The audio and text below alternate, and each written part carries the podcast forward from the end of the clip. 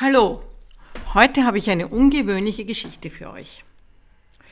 Gestern habe ich geputzt. Es war nur ein kleiner Raum, aber dort, wo ich auch meditiere und lese. Und ich war besonders gründlich und habe ihn so geputzt, wie ich es in Japan gelernt habe. Bin auf den Knien herumgerutscht und habe in jeder kleinen Ecke und Spalte gewischt. Und danach habe ich mich so klar gefühlt und so zufrieden. Putzen beeinflusst meinen Geist. Wenn ich einen Raum putze, wird auch mein Geist klar. Das erinnert mich an eine Gemeinschaft, von der ich in Japan gehört habe. Sie heißt Itoen und stellt das Putzen in den Mittelpunkt ihrer Lehre, und zwar das Putzen für andere. Sie versteht sich nicht als religiöse Gemeinschaft, sondern ist eher eine Kommune mit spirituellem Inhalt. Und das kam so. Es war das ausgehende 19. Jahrhundert. Ein Mann namens Nishida Kenko arbeitete in einer Fabrik für Pullover und Wolldecken. Plötzlich verließ er von einem Tag auf den anderen seinen Arbeitsplatz, denn er hatte davon geträumt, mit anderen Menschen eine ideale Gemeinschaft zu gründen. Also kaufte er mit ihnen, mit seinen Freunden, mit seinem ganzen Geld ein Stück Land in Hokkaido und wurde Bauer. Leider waren die Ernten schlecht und die Menschen lebten sich auseinander. Nach sechs Jahren war alles vorbei. Tenko kehrte ohne einen Pfennig in der Tasche zurück. Er wusste nicht, was er nun tun konnte und hatte keine Energie mehr und auch keinen Glauben mehr an die Menschen. Er hatte gedacht, dass Menschen Probleme gemeinsam lösen könnten, doch jetzt war alle seine Hoffnung zerstört. Was würde er morgen tun? Er hatte keine Arbeit, kein Geld, kein Essen. Tenko setzte sich auf die Veranda eines Schreines und dachte nach. Er dachte und dachte und dachte. Er dachte die ganze Nacht hindurch. Und als es dann Morgen wurde, hörte er das Geschrei eines Kindes in der Nachbarschaft. Und er dachte zu sich, das Kind schreit, warum kommt die Mutter nicht, um es zu füttern? Plötzlich hörte das Schreien auf und er wusste, dass das Baby jetzt gefüttert wurde. Da fühlte er sich, als ob ihm jemand auf den Rücken geschlagen hätte. Plötzlich verstand er alles in seiner Tiefe. Das Baby kommt auf die Welt und für das Essen ist gesorgt. Auch wir kamen auf die Welt, wo Luft, Wasser und Nahrung für uns bereitstehen, ob wir uns dessen bewusst sind oder nicht. Wir leben von der menschlichen Quelle, wir werden geboren, um zu leben. Das war ein ganz tiefgehendes Erlebnis für ihn und große Dankbarkeit durchströmte ihn.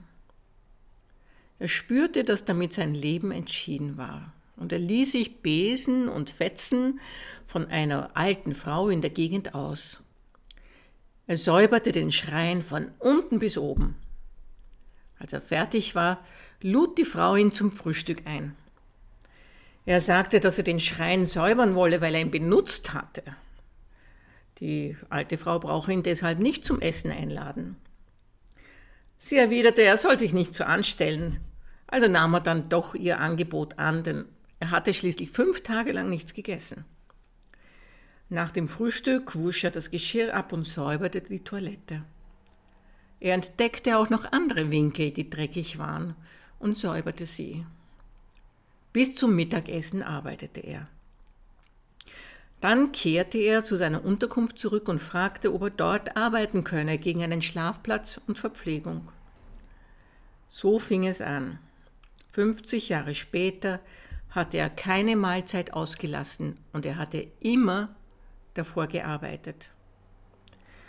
Er gründete eine neue Gemeinschaft mit dem Namen Itoen, die überall alles putzte, Bahnhöfe, Gebäude. Sie legten einen Garten an und lebten alle gleichrangig, ihr ganzes Leben, ihre ganze Energie in Hingabe schenkend. Gewöhnlich heißt es, wir essen, um zu leben und wir arbeiten, damit wir etwas zum Essen haben. Die Gemeinschaft Itoen sieht das anders. Sie meinen, das Leben wurde uns geschenkt von wem oder was auch immer, ob Gott oder Buddha oder Natur. Daher arbeiten sie aus Dankbarkeit, dass ihnen dieses Leben geschenkt wurde. Denn genauso hatte es der Gründer Nishida Tenko erlebt, als er das Baby schreien hörte und dann geputzt hat und diese Arbeit als Gegengabe geschenkt hat. Die Gemeinschaft lebt auch heute noch in der Nähe von Kyoto. Niemand dort hat persönliche Besitztümer, denn Besitz macht die Menschen unfrei, weil sie nach einer Position streben, nach Geld und Ruhm streben. Die Mitglieder von Itoen arbeiten, um anderen Menschen zu dienen. Sie gehen zum Beispiel durch die Straße, läuten bei einem fremden Haushalt an und fragen, ob sie die Toilette und das Badezimmer putzen dürfen. Manchmal alleine, manchmal in Gruppen von bis zu 70 Personen. Das Putzen macht etwas mit ihrem Herzen und mit ihrem Geist. Ein Mitglied, eine ältere Japanerin, erzählt, dass das Toilettputzen in einem fremden Haushalt sie spirituell erweckt hatte. Ich entfernte die Spinnweben und begann zu putzen. Nach circa 30 Minuten war der Boden makellos sauber und die Toilettbrille glänzend weiß.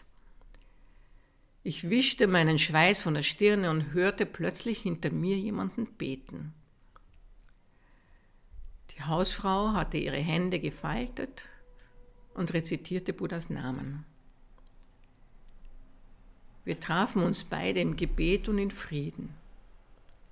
Ich ging hinaus und sah eine kleine blaue, blaue Blume am Wegesrand.